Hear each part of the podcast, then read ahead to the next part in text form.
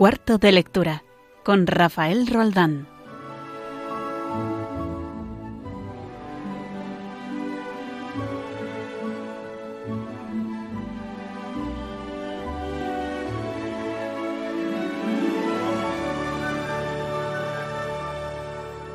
Buenas noches desde nuestro cuarto de lectura aquí en Radio María. Eh, son las nueve de la noche eh, y hoy es martes de Pascua. ¿eh? Ha resucitado el Señor, ¿no? Y antes de empezar, me gustaría que pusiéramos el programa hoy, que es un programa típico por las circunstancias de la crisis del coronavirus, en manos de Nuestra Señora. Y vamos a encomendar a todos los oyentes, eh, rezando, si os parece, un Ave María. Vamos a encomendar pues, a todos los que estéis enfermos, todos los que habéis tenido algún, no sé, algún problema familiar con esta crisis, eh, a los que estéis deseando salir. Eh, vamos a empezar a encomendar. Dios te salve María, llena eres de gracia, el Señor es contigo. Bendita tú eres entre todas las mujeres y bendito es el fruto de tu vientre Jesús. Santa María, María, Madre de Dios, ruega por nosotros pecadores, ahora y en la hora de nuestra muerte. Amén. Y bueno, y esto que me han contestado a, la oración cuando hemos encomendado, pues son los colaboradores habituales. Hoy he dicho que es un, problema, un programa típico, porque tenemos también un problema típico, que es la crisis del coronavirus, la crisis mundial, y estamos en nuestras casas, pero eso no significa que no haya programa, ¿no? Creo que tenemos por ahí a Guillermo Zaragoza. Buenas noches, Guillermo. ¿Qué tal, Rafa? Buenas noches. Y felices Pascuas. Felices Pascuas. ¿Qué, tal estáis en, ¿Qué tal estáis en casa? Estamos bien, estamos bien. Bien, un poco nerviosos, pero bien. Creo que la Pascua te trae un regalo, ¿no? Sí, sí, sí, nos va a traer un regalo nuestro primer hijo, Rodrigo, y nada, por eso decía que estábamos un poco nerviosos, pero, pero muy contentos, la verdad. Que está a puntito de nacer, creo, ¿no? A puntito, sí, señor. Eh, Daniel Pernudo, buenas noches. Muy buenas noches, Rafa, ¿qué tal? ¿Cuánto tiempo? ¿Cuánto tiempo, Sin vernos por este cuarto, sí, sí. Sin vernos por este cuarto de lectura, ¿no? Un poco atípico, ¿verdad? Porque todo el pues mundo se mira por videoconferencia en estos días. ¿Qué tal en casa? ¿Cómo estáis? Pues bien, bien aquí, pues eso, ya de, celebrando la Pascua, volviendo a la tarea, al trabajo. Y bueno, pues de momento estamos bien, así que damos gracias a Dios por ello, por lo menos. Regina Marín, buenas noches. Buenas noches, Rafa, ¿qué tal todo? Muy bien, feliz Pascua. Exactamente, igualmente. O feliz Pascua, mejor dicho. Eh, ¿cómo, estáis en casa? Pues nada, muy bien, como todos, haciendo muchas cosas nuevas que normalmente no tenemos tiempo y, aprovechando mucho de la, a la familia, ¿no? Claro que sí.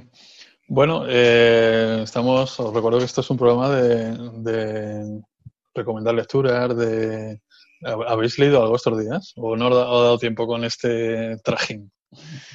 Pues la verdad es que mm, yo no he leído nada. He recuperado un libro del que luego, pues cuando nos des la oportunidad, pues hablaremos de él. Pero, pero la, realidad es que pues he, leído eso, mucho, mucho periódico, ¿no? Mucha información para tratar de no estar muy desinformado. Pero, pero bueno, al final entre las, las niñas y, el teletrabajo famoso, pues no hay mucho tiempo, ¿no? De hecho, he leído algún post de ¿qué están leyendo los profesores ahora que están en casa? Y digo, pues yo nada, porque no hay tiempo. Así que, no sé, vamos, en mi caso he recuperado una lecturilla para estos para estos días de pasados de cuaresma y de Semana Santa y, y, bueno, pues yo creo que no está de más ahora recuperar también en Pascua. ¿Qué lecturilla es? Cuéntame. Sí, te arranco, te arranco ya con ello, entonces, ¿te parece? Pues mira, yo creo que nuestros oyentes la van a reconocer. Eh, es una obra del año 1963, se llama Mi Cristo Roto. Pues bueno, es un sacerdote jesuita, el padre Ramón Cue, que, bueno, pues en un, en un librito muy pequeñito, pues la verdad es que este sí que es casi literalmente un libro de bolsillo, eh, unas 160 páginas, pues cuenta, cuenta la historia de cómo pues va a una tienda de antigüedades en Sevilla y se encuentra pues, pues con, un, con un Cristo sin, sin cruz y, roto, ¿no? Pues cuenta el, el, tendero que se, pues, se le llegó de, de, la guerra de la guerra civil, ¿no? Que debieron de, de, destrozarlo, no tiene pierna, no tiene, no tiene brazo derecho, está partida la cara. Y entonces, pues desde, desde la compra-venta del, del, Cristo, ¿no? Hay una reflexión muy, muy, muy profunda ¿no? en, torno, en torno a esta figura. Y, entonces, pues eh, después de que el, padre al final lo compra, ya desde el principio no juega con la idea de, del padre, se siente que está haciendo un mercadeo, ¿no? Me recordaba a cuando Jesús entraba en el templo, ¿no? Y decía, mi templo no es para rezar, o sea, mi templo es para rezar, ¿no? y, no y no una cueva de ladrones, pues me recordaba ese, fragmento, ¿no? Al principio.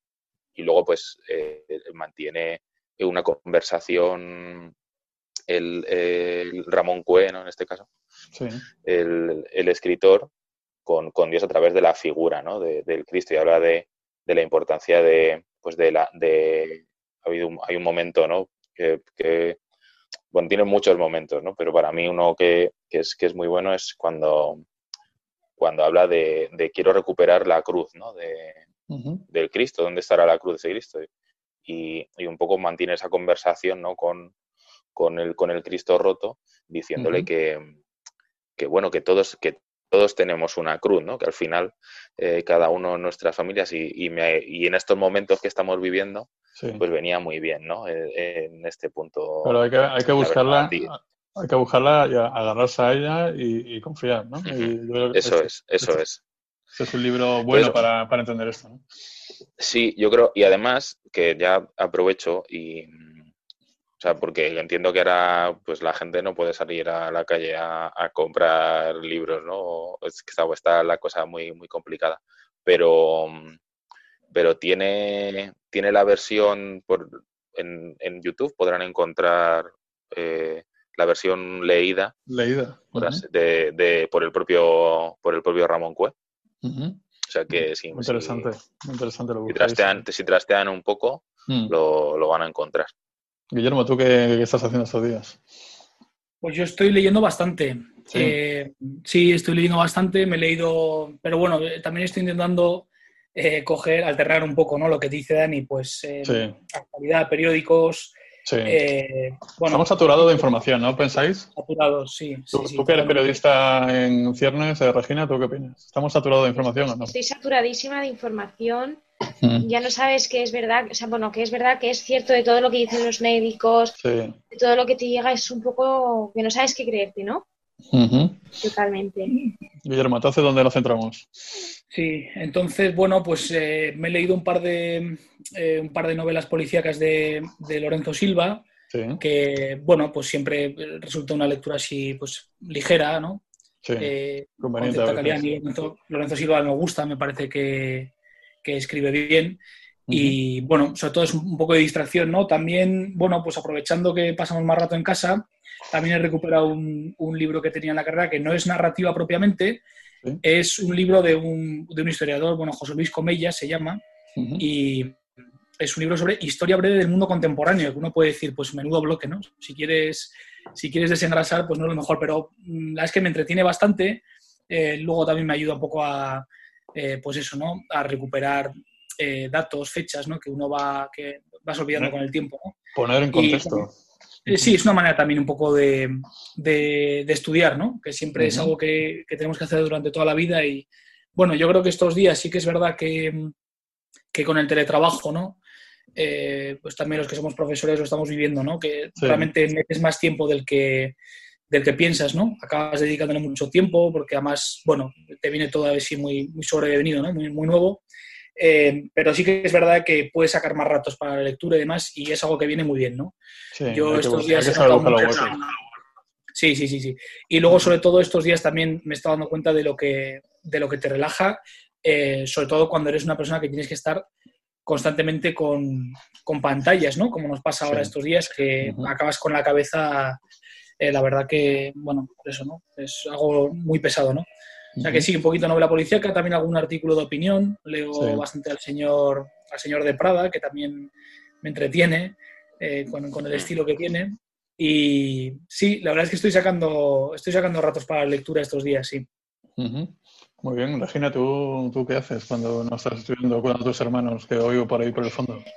Sí, pues, pues mira, estoy leyendo mucho reportaje de estos largos, no solo reportaje de coronavirus. Pues he leído uno muy interesante, muy largo sobre la vida de Frank Sinatra, tal. Pero el libro que me estoy leyendo es Un día más con vida de, de Kapuczynski sobre la independencia de Angola. Muy bueno. Y sí, no lo he terminado, lo llevo a la mitad, pero bueno, está muy interesante, me gusta mucho. Escribe, es una delicia como escribe sí. Y bueno, además aprendes mucho porque al, ser periodista, pues, pues estoy aprendiendo mucho de él, de cómo escribe, de cómo bailando los acontecimientos. Y nada, es un libro que recomiendo, que recomiendo mucho. Kapuczynski es recomendable en general. Yo he leído Ébano también, que me gustó mucho. Pues... Mucho reportaje, estoy tirando mucho de reportaje para trabajos de la universidad y todo. Muy bien. Pues vamos, yo soy de los que saltan de uno a otro género, por lo que ha dicho Guillermo también un poco, ¿no? Para quitarnos de la cabeza, ¿no? Para descongestionar de todo este aluvión de noticias que tenemos, de malas noticias sobre todo, porque la prensa además incide en ello, ¿eh? a pesar de que hay muchísimas buenas noticias, como sabéis. Y bueno, yo empecé con Sentido de Sensibilidad de Jane Austen, ¿eh? Eh, porque lo vi en mi librería, solo por eso dije es el momento. Lo he leído, me ha gustado mucho, me gusta mucho cómo maneja el idioma Jane Austen. La historia en sí parece muy vana, muy, muy superficial, pero maneja muy bien la ironía y me ha preparado para el que todo el mundo dice que su obra cumbre, que es Orgullo y Prejuicio. Y deseando indicarle el diente en cuanto, en cuanto pueda. Luego he saltado a una, un opúsculo, porque es, una, es un librillo muy, muy pequeño, de eh, lo diré, de David Foster Wallace, eh, que es un novelista contemporáneo norteamericano de la nueva, de la nueva narrativa americana. Este se suicidó hace no muchos años, era un chico joven, relativamente, eh, y tiene una obrilla que se llama El tenis como experiencia religiosa. Y me llama mucho la atención porque yo detesto el tenis, siempre no me gusta nunca nada. Y me, he leído dos pedazos de obras sobre el tenis. Esta es una de ellas, pero es que cómo maneja este hombre el idioma es alucinante, cómo disecciona, cómo disecciona la condición humana con la excusa del tenis. Y otra obra que leí en su día, hace ya bastante tiempo, era la biografía de un tenista, de, eh, también lo diré, es que como yo del tenis no estoy muy enterado, eh, ¿cómo se llama? Vosotros seguro que lo sabéis. ¿Cómo se llama? El, español o. No, norteamericano, que llevaba así como pantalones vaqueros cuando jugaba. Eh... Pete Sampras. No, no, no eres Sampras. A ver, a ver, a ver, a ver. Guillermo, tú no te suena. Era el, este que era así un poco, un poco rockero, un poco polémico. Eso, eso, eso. ¿Cómo se llama este hombre? Eh, ¿Cómo se llama este hombre? Es que no tengo aquí. Es que este lo leí hace ahora unas cuantas semanas santas. Recuerdo que me lo llevé el, el me lo llevé de vacaciones, cuando podíamos salir de vacaciones. ¿Os acordáis cuando podíamos salir de vacaciones? ¿McEnroe eh, puede ser? ¿Quién? McEnroe. No. No, Rod, Laver, ¿no? Rod Laver. No, sé. ¿Puede ser? Estoy ahora con, con Google, a ver, taca, taca, taca, taca, taca, Y bueno, eh, es, lo, los, lo, sacaré de aquí a final del programa, tranquilo que lo sacaré. Eh, nada, no sale. Entonces, eh, bueno, pues he leído el librito de Norman Foster Wallace, ¿vale? Este no tiene que ver con el que estoy buscando yo, de, perdón, David Foster Wallace, que es eso, ¿no? disecciona muy bien la condición humana con la excusa del tenis, con la excusa del, del Open de Estados Unidos, del año 95 creo que narra, y también describiendo eh, el juego de los tenistas ¿no? que hay allí, ¿no? Y luego, por último, acabo de terminar, que me ha gustado muchísimo, este más profundo también, este más para por las noches cuando acuesto a los niños, eh, el libro de Andrés Frossard, que todo el mundo conoce, ¿no? que es su, su conversión, ¿no? su autobiografía, eh, mm, narrando su conversión. ¿no? Y tiene un nombre muy sugerente este libro, porque se llama, literalmente se llama Dios existe, yo me lo encontré. Eh, y más que narrar la conversión, que solamente ocupa en ello un un capítulo, lo que narra es su, su cómo todo estaba en contra de que este hombre se convirtiera, ¿no? Era hijo de un gran dirigente comunista francés que llegó a ser ministro y entonces decía que vivía en el ateísmo perfecto, que no es negar a Dios, sino ni siquiera preocuparse de si existe o no existe. Y, bueno, pues tuvo un encuentro, entró en una capilla y según él, en cuestión de minutos, se dio cuenta que todo era cierto, ¿no? Y que todo, que, Dios existía, ¿no? Lo cuenta muy bien, muy bien, con mucha, con un manejo del idioma eh, alucinante, eh, con mucha ironía también, con mucha eh, buena fe. Y, nada, lo recomiendo vivamente, me gusta muchísimo. El libro de André Frossard, este periodista francés, eh, fue biógrafo de Juan Pablo II, eh, ya murió. y creo que murió a finales de los 90, quiero recordar, o principios del año 2000, no lo sé. Y nada, esas son mis tres lecturas de momento. A ver qué le el diente ahora, ¿eh? porque yo soy de lo de abrir tres o cuatro libros a la vez ¿no? y no tener ningún tipo de, control con eso. Entonces, si, pongo cierto orden, porque... Pues nada, chicos, eh, yo creo que así como inicio del programa, ¿eh? esta tertulia de nuestras casas, ¿eh? estamos todos en Madrid, ¿verdad? Sí. Bueno, Guillermo, estamos en Madrid. Guillermo, Guillermo Zarauza nos ha contado antes, creo que fuera de micrófono, que su hijo va a nacer en el Hospital de la Paz donde están nuestros héroes contemporáneos, ¿eh? que son médicos, ¿eh? pues allí eh, jugándose el tipo, literalmente, ¿verdad? Por, fijaos que ahora los héroes ya no son los grandes deportistas ni los grandes famosos, ¿no? hemos cambiado de héroes, ¿no? Y los héroes resulta que son los padres de nuestros alumnos, Nosotros somos los tres, nos dedicamos a la docencia y oímos casos de padres de alumnos que son médicos y enfermeros y están ahí pegándose con el bicho, ¿no? Pues a ellos, a ellos nuestro homenaje desde aquí, ¿verdad? Sí, señor. Bueno, pues cuidados, cuidados bien, ¿eh? cuidad a vuestras familias. Guillermo, espero que todo vaya muy bien en estos días, ¿eh? que nazca Rodrigo como, como, como, debe. Sí, estamos tranquilos, pero sí, sí, estoy, estoy seguro de que nacerá bien. Eh, Daniel, muchas gracias por estar ahí al otro lado. Muchas gracias a ti, Rafa, por, por eso, por llevarnos a todos, o sacarnos de nuestro cuarto de lectura en este martes de Pascua y bueno, pues eso, a cuidarse, a los oyentes también que se cuiden. Y antes, y, antes de despedirme de Regina, eh, me acabo de acordar que el tenista es Agassi. Entonces, eh... Andrea Agassi. Andrea Agassi. Te voy a hacer ya el título del libro porque venía a colación porque, repito, no me gusta nada el tenis, bueno, no, es que no me guste, es que no le encuentro interés. Y he leído dos libros sobre tenis que son muy buenos, muy buenos, porque es más allá, ¿no? Entonces, eh, se llama Open, se llama el libro de Andrea Gassi, ya lo acabo de encontrar. Este, este, es famoso, sí, este he tenido... Este es muy bueno, muy recomendable, muy recomendable. Y además, los que nos dedicamos a la educación se aprende mucho con este libro. Y perdonad este inciso de nuevo, me estaba despidiendo de Dani. Y cuida a tus chicas, Dani, en casa. Vale, vale, gracias, Rafa. Y Regi, nos vemos un poco más tarde porque me gustaría entrevistar a una persona que tú conoces de cerca, ¿no? ¿Eh? Sí, ¿Vale? me suena, me suena. Vale, entonces eh, ahora yo creo que vamos a descongestionar un poquito, vamos a poner un poquito de música. Un saludo, un abrazo a todos. Un, saludo. un abrazo. Un abrazo. Adiós.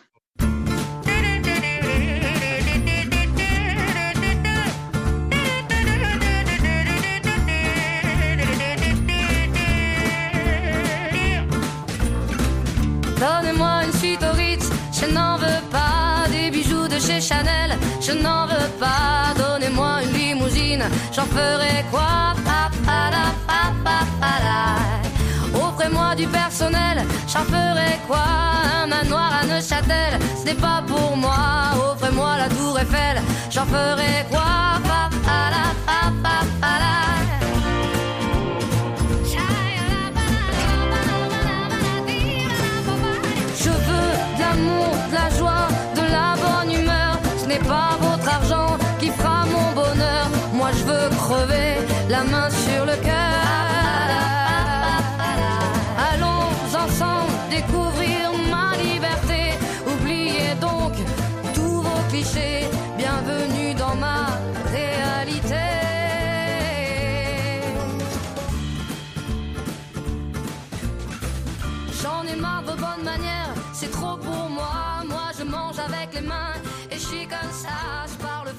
seguimos aquí en cuarto de lectura y seguimos aquí en este nuestro cuarto de lectura atípico, hecho desde casa, hecho yo en particular estoy en mi casa de, Madrid, de Madrid capital, y creo que tenemos al otro lado del, bueno, iba a decir del hilo, pero del wifi tenemos a Carlos Orduña. Carlos, buenas noches.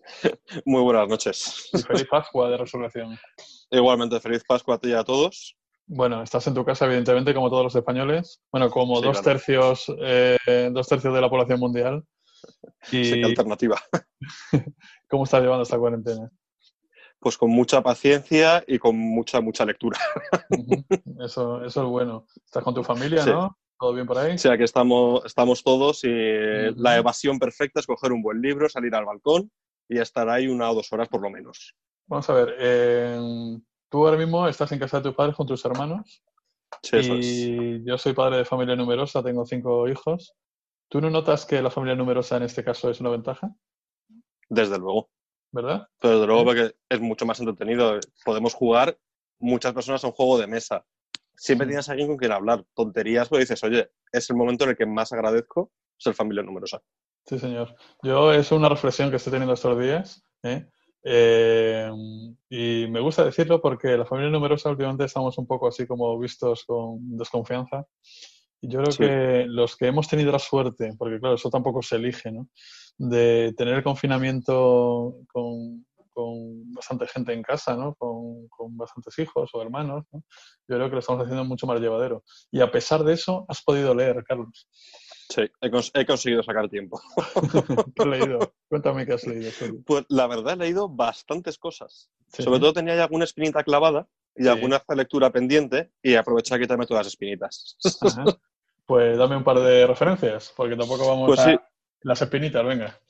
Venga, pues la primera espinita, la es una tontería, pero es el libro de Mary Poppins. Eh, yo, pues de pequeño siempre había visto la película, vi la película esta que hicieron sobre cómo se hizo la película, la del encuentro de Mr. Banks. Sí. Y en ese momento tuve la curiosidad de decir, ¿de verdad es tan diferente el libro de la película? Y tenía el libro, pero nunca había llegado a leerlo. He dicho, pues venga, es el momento ahora de leerme. Y tengo los dos primeros volúmenes de Mary Poppins y la verdad me los he leído y sorprendentemente me ha gustado bastante. ¿Quién es el autor, Carlos, de Mary Poppins? Es Pamela Lyndon Travers, PL Travers. No, y la verdad es un libro que así para gente más joven, no llega a ser infantil infantil, pero sí para de 10 a 15 años más o menos, yo creo que lo pueden disfrutar bastante. Sobre todo si, además conocen la película, claro. Yo respecto a la espinita que tú dices, del libro que lees en este tipo de circunstancias, creo que voy a meterle en carne el diente a Mujercitas, que hablamos en otro, si te, recuerdas, en algún programa anterior hablamos de él y es uno de los que tengo pendiente. Y como he comentado antes, en la tertulia que hemos tenido antes con Guillermo Zarauza y Daniel Pernudo y, Regina Marín, eh, también le he metido en la primera que ha caído de este tipo de no leería si no fuera estas circunstancias, ha sido sentido y sensibilidad, ¿no? De Jane Austen.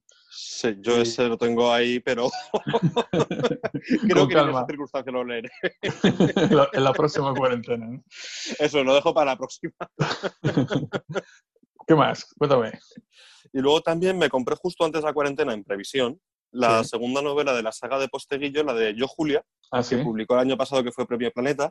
Y este año ha publicado la segunda parte, que se llama Y Julia a los dioses, que es la continuación de la dinastía familiar. Y la verdad, estoy ahora mismo con él y me está encantando. ¿Tú que Históricamente es muy bueno. Claro, eso te iba a decir. Y tú que eres un experto en la edad antigua, en este sentido, de eh, literatura latina, literatura griega, ¿cómo, cómo, cómo lo ves? Este, este pues la verdad, bastante bien. Pero en general todas las novelas de Posteguillo son muy fieles y las cosas que cambia por licencia ya narrativa, cosa lógica, siempre las explica. Al final del libro está la nota histórica, conviene leerlo al final del libro para no destriparse nada. Te, cuento lo que se ha inventado, lo que no, dónde conjetura, dónde no, y lo dejan muy, muy bien. Y vamos a recordar a nuestros oyentes que tú tenías una sección propia en cuarto de lectura que consistía en, en hablarnos, no sé si recomendarnos en la palabra, pero hablarnos, abrirnos un poco los ojos a los profanos de la literatura clásica, entendida como tal, griega y romana, eh, de algún aspecto de ello, ¿no? Eh, de, qué nos vamos Pues hoy os traigo la Eneida. La Eneida, toma ya. La Eneida de Virgilio, que es una de las, la obra cumbre de la literatura latina, porque es la obra por excelencia, que nos cuenta el viaje de Eneas, que consigue escapar de Troya, acompañado de su hijo, su padre y una serie de compañeros, y van navegando desde Turquía, que es donde estaba Troya, hasta conseguir llegar a Italia. Y en Italia es donde se asientan y donde fundan una nueva dinastía, de donde luego nacerán Rómulo Gemo y la gran ciudad de la historia, la ciudad de Roma. Entonces es un poco una epopeya nacional porque también es un encargo del propio emperador, doctor Augusto, que le hace a Virgilio para consolidar su poder. Para decir, el hecho de que yo sea el emperador es designio de los dioses y esto viene desde hace generaciones. Es una forma de legitimarse como auténtico emperador. Pero independientemente de ese tufillo político que tiene, que hay mucha propaganda hacia Octavio, no deja de ser un libro extraordinario porque es un libro de aventuras, pero te cuenta el viaje. Aventuras incluso que te mantienen en vilo, como por ejemplo hay un momento en el que Eneas viaja incluso al inframundo para ver a los muertos. Entonces ahí te mantiene continuamente en vilo y luego cuando llega a Italia también tienes la parte de combates, cuando se va enfrentando a unos y a otros. Y al mismo tiempo también un par de historias de amor, la historia de Nea escondido y posteriormente su historia con Lavinia una vez que llega a Italia. Yo la verdad... Pues a gusto hay que, hay que temporalizarlo en, en el nacimiento de Cristo, ¿no? Sí, efectivamente. Virgilio, que es uno de los mejores poetas, no es mi favorito, pero sí es uno de los mejores, no voy a negarlo. Virgilio muere, si no me equivoco, en el 14 antes de Cristo. Muere ahí justo antes. Este, este autor y esta novela me suena a los que no hemos sufrido la, la es decir, los que venimos de un plan anterior, de cuando estudiamos BUP y COU, eh, sabes que el latín era obligatorio. Y ojalá volviera. Se estudiaba en segundo de BUP, eh, se estudiaba en el equivalente a cuarto de la ESO, era obligatorio, podría gustar más o menos, pero yo recuerdo haber traducido, en este caso a la Neida, en algunos fragmentos, y suena mucho esto de Eneas y ANA. Y, sí. gente de ciencia como yo, ¿ves? Todo eso queda como pozo cultural. Pozo cultural. Sí, efectivamente y es que la Neida es de obligatoria lectura. Que además es un libro que no solamente está muy bien, sino que además hay alguna adaptación muy buena a prosa. Pero yo entiendo que la épica siempre da miedo. A mí mismo a veces la épica me cuesta. Sí, sí. Entonces sí, me he leído la Neida, la Odisea y la Ilíada, pero a veces se me ha hecho duro. es un lenguaje muy alto, mucho verso, no hay diálogos como tal, es todo estilo indirecto y es un género que cuesta muchísimo. Pero conozco una adaptación muy buena de la Eneida que pierde toda la parte de verso, pero sin embargo mantiene en muchos aspectos ese sentido épico en cuanto a fórmulas y demás, pero convertido en novela. Y además es una adaptación muy cortita que son no llega a 200 páginas. Entonces en 200 páginas te cuenta todo. ¿El adaptador o...? El adaptador es Vicente Cristóbal. Para buscar la, este, la verdad, Sí, Vicente Cristóbal es uno de los mayores expertos que hay de Virgilio. De hecho, yo cuando estudié Virgilio en la universidad, mi profesor fue Vicente Cristóbal.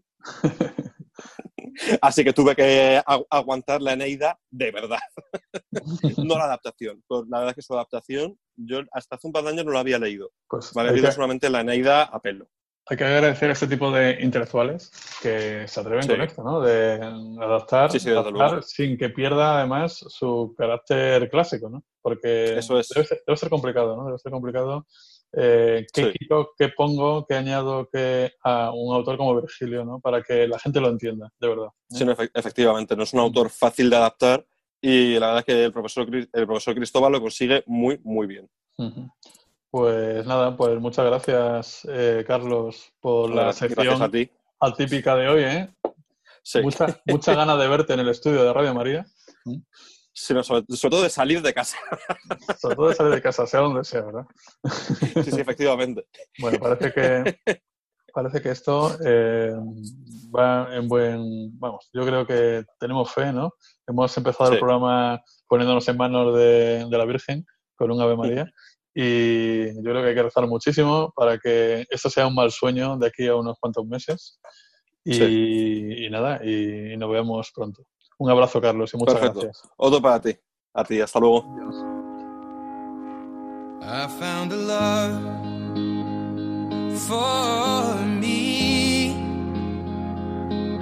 Darling, just dive right in. Follow my I found a girl, beautiful and sweet. Well, I never knew were the someone waiting for me. Cause we were just kids when we fell in love, not knowing what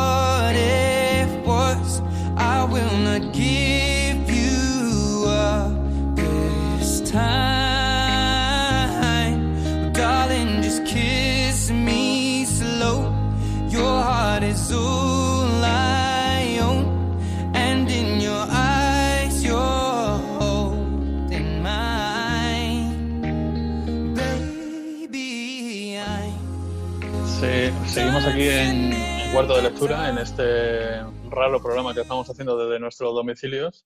Y hasta ahora he hablado con madrileños, pero vamos a dar un salto aquí por la península ibérica, vamos al norte de España y vamos a, Vizcaya en concreto, donde está nuestro, nuestro habitual colaborador de aquí de Cuarto de Lectura, que también se encuentra en su domicilio, por supuesto, que es Alberto Jaime. Alberto, buenas noches y feliz Pascua. Buenas noches, feliz Pascua y oye, lo primero, Jesús ha resucitado. ¿eh? Sí, esa es la buena noticia. Una buenísima noticia. Y no, solo eso, no solo eso, sino que además eh, yo creo que esa es la esperanza que tenemos, ¿no? De salir de todo esto, ¿no? Eh, viendo a, Jesús resucitado, ¿no? Y venciendo la muerte, ¿no? Eso es, eso es.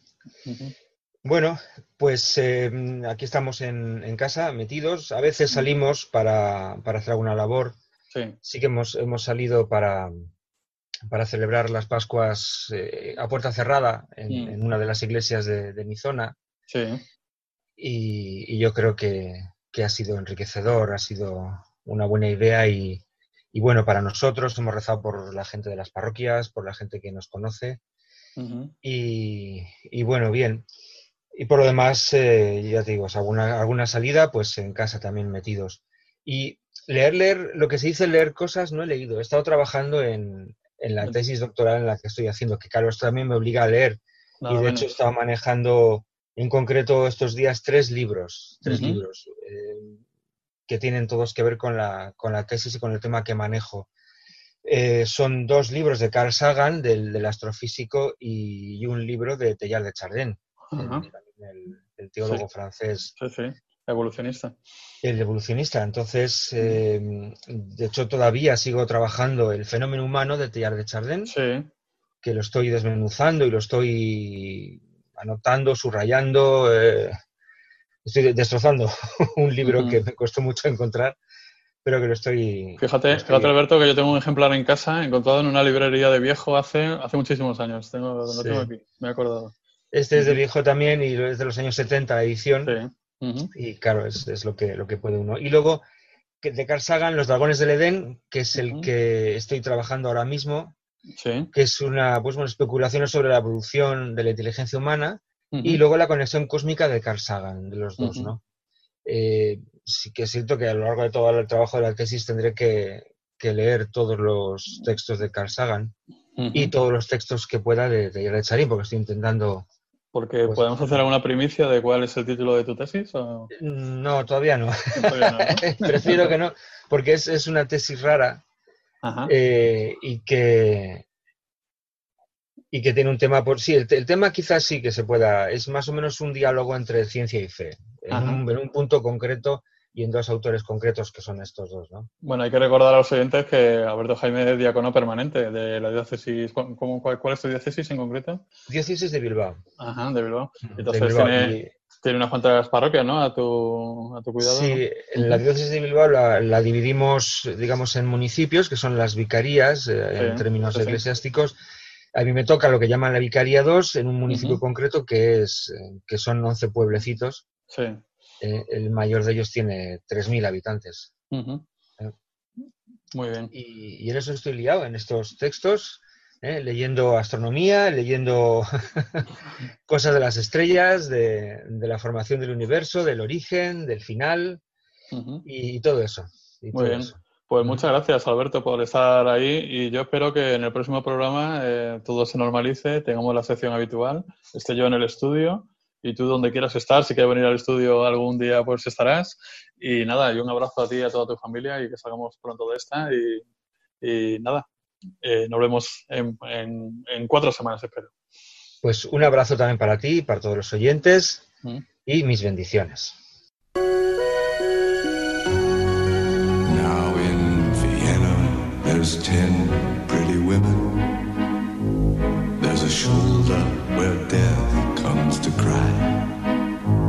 There's a lobby with 900 windows. There's a tree where the dogs go to die. There's a piece that was torn from the morning, and it hangs in the gallery of frost.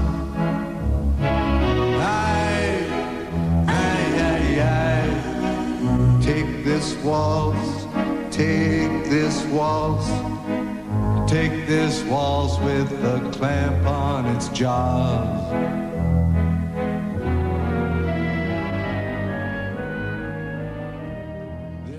Bueno, pues seguimos aquí en nuestro atípico programa de cuarto de lectura.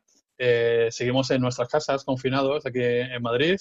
Eh, y bueno, a mi, a mi lado, a mi lado virtual, sigo con Regina. Regina, ¿de qué quieres que hablemos ahora? ¿De qué podemos hablar ahora? Pues, hombre, nosotros siempre hablamos de, literatura y arte, ¿no? Pues seguimos hablando. Seguimos hablando de, de, teatro, por ejemplo. ¿Qué te parece a ti? me parece muy bien teatro. Me pues gusta, me gusta la idea.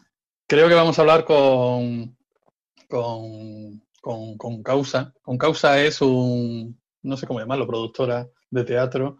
Eh, el caso es que con Causa está detrás de un montaje teatral que, he oído hablar estos últimos meses y que es, bueno, es un montaje teatral que se llama Acto de Voz y tenemos al otro lado del hilo o del wifi o como queráis llamarlo a Eva Latonda. Eva, buenas noches y feliz Pascua de Resurrección.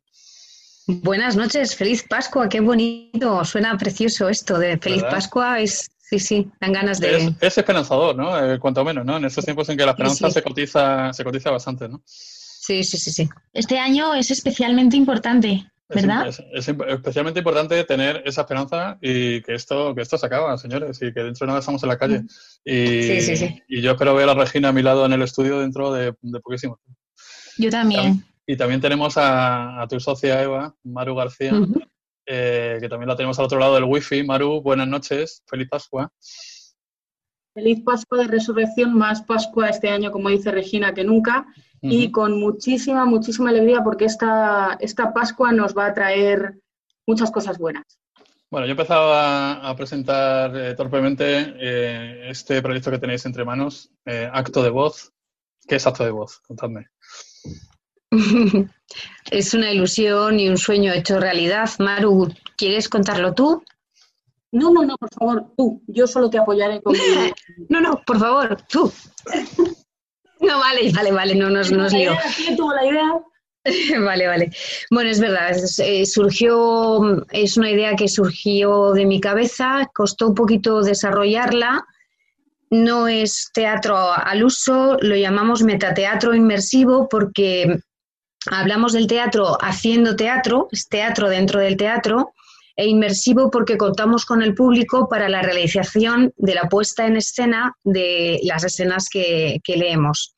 Cogemos una hora de teatro que consideremos de alguna manera interesante y que está contando algo que pueda aportarnos desde el punto de vista mm, antropológico, mm, algo que, casi todos los creadores siempre tienen algo que contarnos. ¿eh?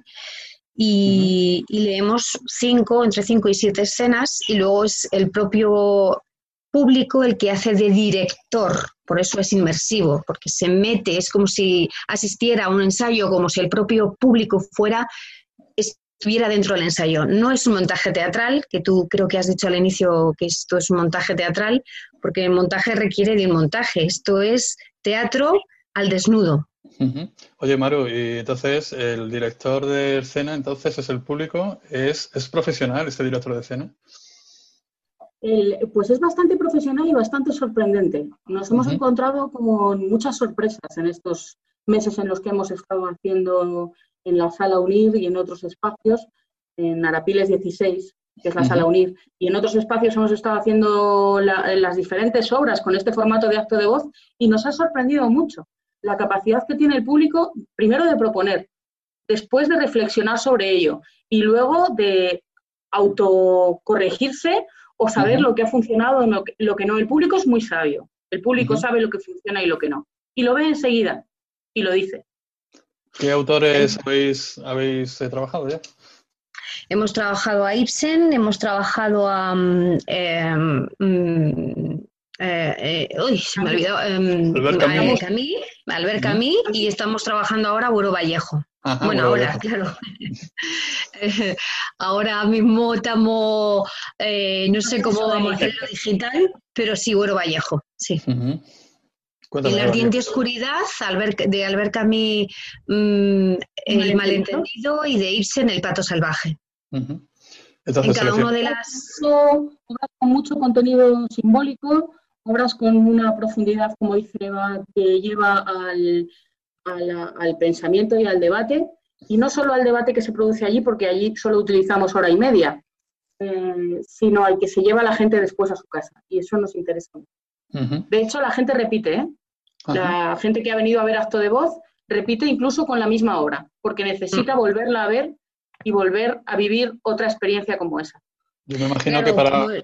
Sí, perdona, Eva. Yo me imagino que para, un montaje, para un montaje como este, bueno, perdona, no es un montaje, sino que como has dicho tú, se va montando durante, durante la propia representación. Para una representación como esta se, eh, es, se requiere, en realidad, poco público, ¿no? Porque si tiene que llegar a un consenso, que no sé si es un consenso o cada uno opina de una manera distinta, para cambiar una cena, eh, no sé, ¿cómo, cómo, cómo gestionáis esto? Es muy marcado ¿eh? para que esto pueda ser un formato viable, no, no para de, poco público porque si no, no nos sería rentable. Nosotras mm, amamos el arte, pero vivimos del arte y necesitamos que venga a vernos mucha gente. Una vez que, vengan a vernos. Entonces puede, puede haber bastante gente, ¿vale? Te, te, explico un poquito cómo es la estructura. Una presentación mínima, lo más escueta que podemos de lo que es acto de voz, que entiendan que no van a ver una obra de teatro, sino que van a realizar un montaje o, o lo que sería una, una primera aproximación de una obra de teatro que contamos con ellos como público, se hace una lectura y después de esa lectura, de, ya te digo, mm, después de un trabajo previo antes de los, del montaje que hacemos los meses antes, eh, eh, se han elegido cuatro, cinco, seis, como muchos siete escenas.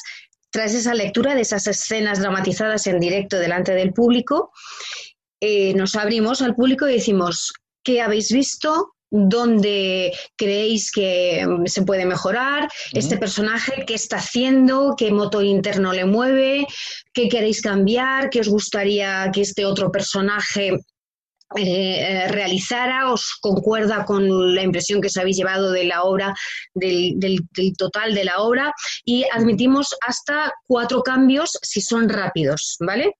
Al final, el público lo que se lleva es la creación en vivo y en directo y el proceso eh, de creación de cada, no solamente de cada uno de los personajes, sino de la totalidad de la obra, cómo puede cambiar una obra con tan solo un matiz o un adjetivo o una cualidad diferente. Si yo al personaje de, em,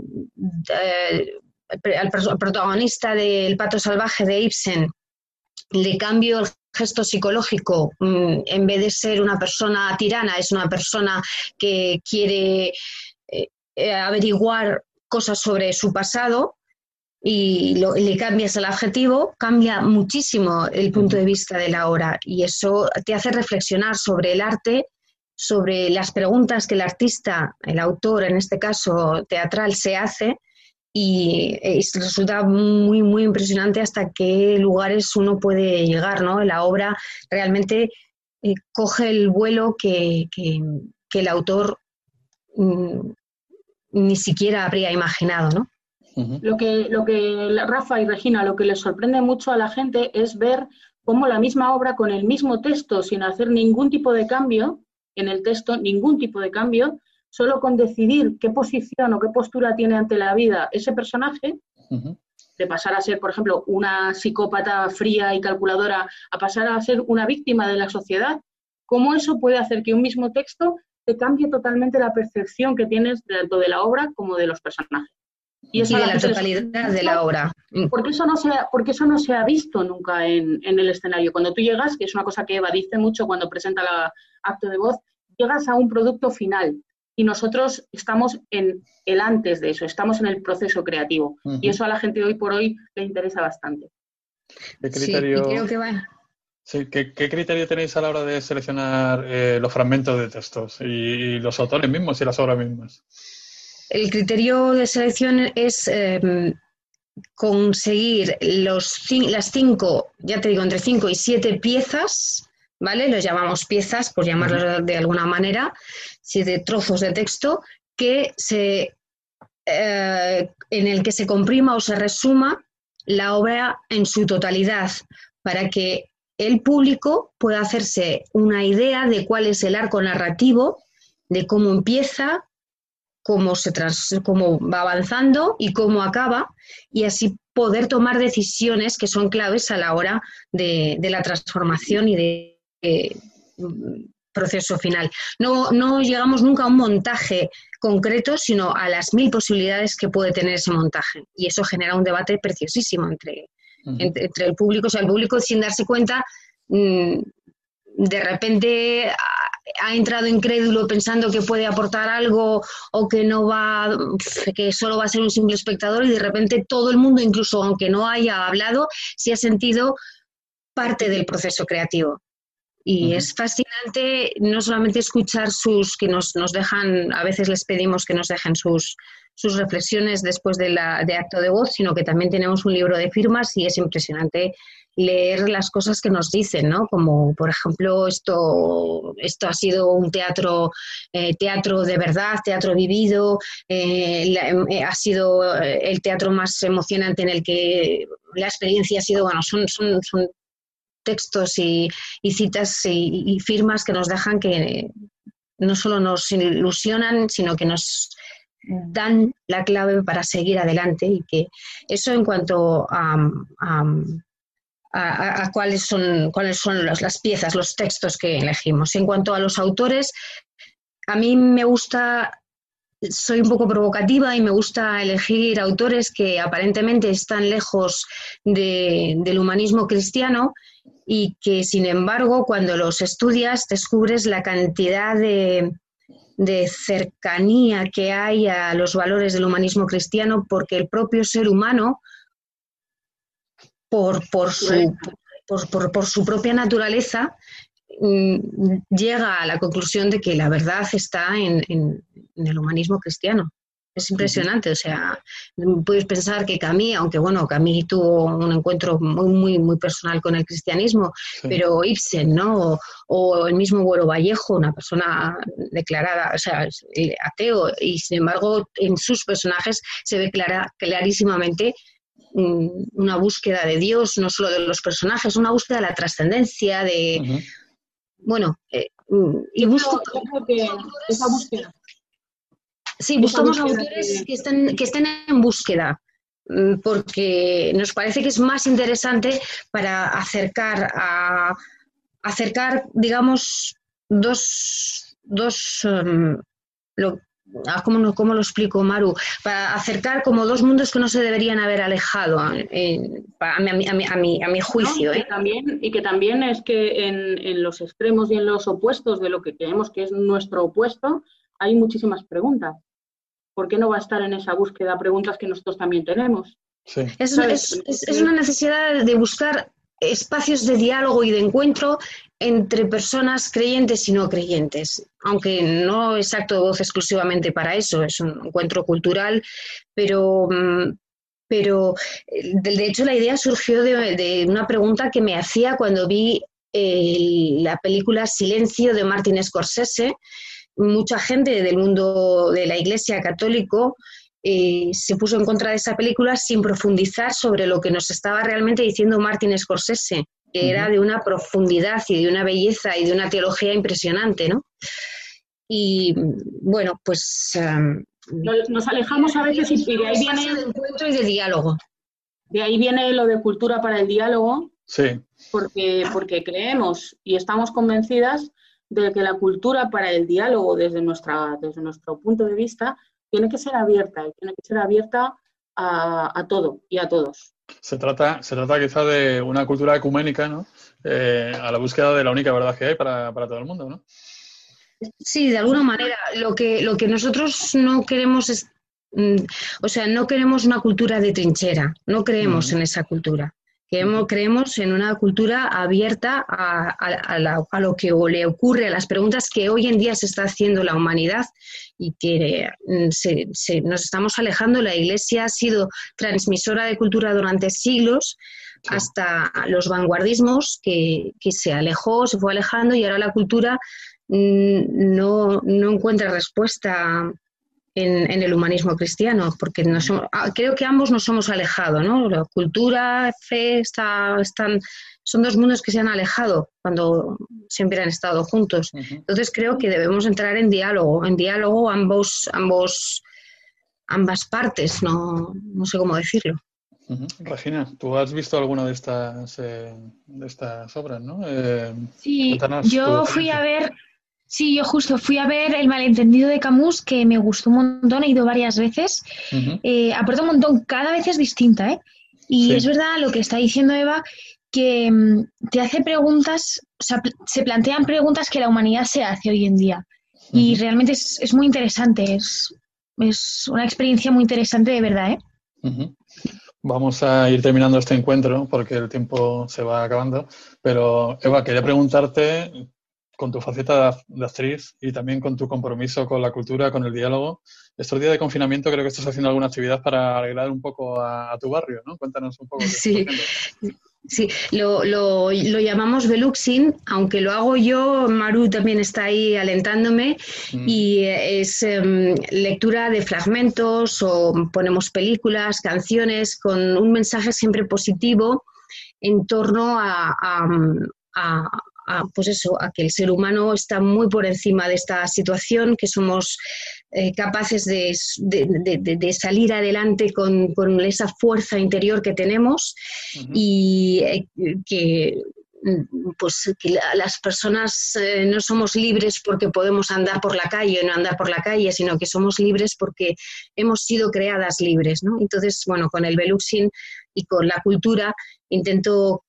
mandar ese, ese mensaje ¿no? de, de, ánimo, estoy en casa, pero estoy, estoy aquí y puedo seguir creando. Nos parece muy importante que la gente despierte siempre su lado creador, creativo, porque te conecta con, con, Dios o con las energías del universo. Creo que en Radio María se puede decir Dios eh, sin que nadie se, se asuste. y, Dios sin que nadie se asuste. sí, sí, sí. Y bueno, es, es, es, divertido. Los mismos vecinos ya, se, ya, ya como que te esperan, ¿no? y cuando pasas unos días y no, y no lo has hecho, pues te, te lo dicen. Oye, ¿qué, ¿qué pasa? ¿Te pasa algo que no haces Veluxi en estos días? Sí, sí, sí, voy, voy, mañana lo hago. Ah, vale, vale. Así que hay que empezar a programarlo para que la gente no se asuste, que no, no tengo coronavirus, tranquilos, que es que lo hemos programado para no ser muy pesados. Sí, Rafa, solamente decir hay que tener mucho valor para salir a una ventana y poner una canción y cantarla y hablarle a la gente de tú a tú en momentos como estos en los que estamos viviendo. Y yo no puedo hacerlo en mi casa porque mi casa es diferente y es otro lugar distinto, pero eh, estoy con Eva ahí, haciéndolo con ella de corazón y le agradezco la valentía. sí, pues es, es valiente también porque a veces no sale nadie y es, es como duro, ¿no? Digo, esto le servirá a alguien y no dejo de hacerlo porque el feedback que estamos teniendo en redes sociales, porque luego lo colgamos, el Beluxing en redes sociales, es impresionante. Es impresionante. De hecho, pues cuando no lo hago, la gente lo pide. Oye, por favor, por favor, lo necesitamos. Pues muchas gracias por, Muchas gracias por no solamente acompañar a tu vecino, sino acompañar a todos los oyentes de Radio María en este cuarto de lectura tan especial, ¿verdad?, que estamos haciendo hoy. Yo espero que sea el último que hagamos así. Espero que el próximo, en cuatro semanas, pues estemos en el estudio, Regina y yo, y empecemos a rememorar estos momentos como, como momentos que nos están cambiando la vida, pero que también nos está haciendo, pues, reflexionar tanto, sobre todo en el tema de la cultura, como vosotras estáis aportando. Gracias a vosotros por vuestro programa, que es fantástico. Muchas gracias, Maru García. Muchas gracias, Eva Latonda. Eh, Rafa, solo una cosa, que eh, lo llamamos, lo, lo, llamo Beluxing porque lo hago desde una Belux, ¿vale? Para que se mm. entienda. vale, vale, vale. ahora sí, ahora hay que saber inglés para todo, de verdad. Entonces, el... Rafa y Regina, Rafa y Regina, agradeceros toda la compañía de Radio María. Bueno, se nos va un poquito el sonido debido a las circunstancias, ¿verdad? Eh, en, que estamos haciendo el programa, pero recojo, recojo el agradecimiento de Maru. Y Regi, nos vemos en cuatro semanas, pero de verdad, ¿eh? ¿Eh? Aquí sí, hombre, ya en cuatro semanas estoy segura que vamos a estar ya ahí sentados. Y, y, voy a cerrar el programa aquí en Radio María, en nuestro cuarto de lectura, poniendo una canción que he encontrado por casualidad estos días de un tal José, se llama así el José, ¿eh? que canta un flamenquito con eh, Blanca Almendrita, pero habla sobre todo de las ganas que tenemos de volver a vernos, de las ganas que tenemos de volver a vernos y que evidentemente acariciar una pantalla no es acariciar una cara. ¿no? Bueno, pues os dejo con la canción y hasta dentro de cuatro semanas. Un saludo muy grande. Sigan ahí. Gracias. Adiós. Gracias.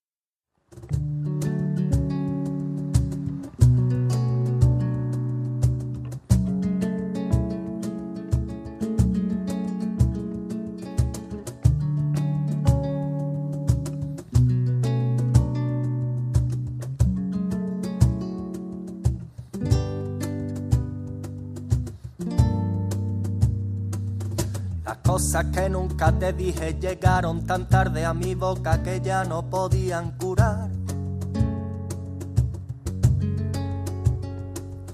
Quedaron atrapadas en mi lengua debajo del paladar. Despierto cada día con su sabor. Si es dulce o es amargo que mata. No sé si es oro lo que hay en mi mano o tabaco de liar.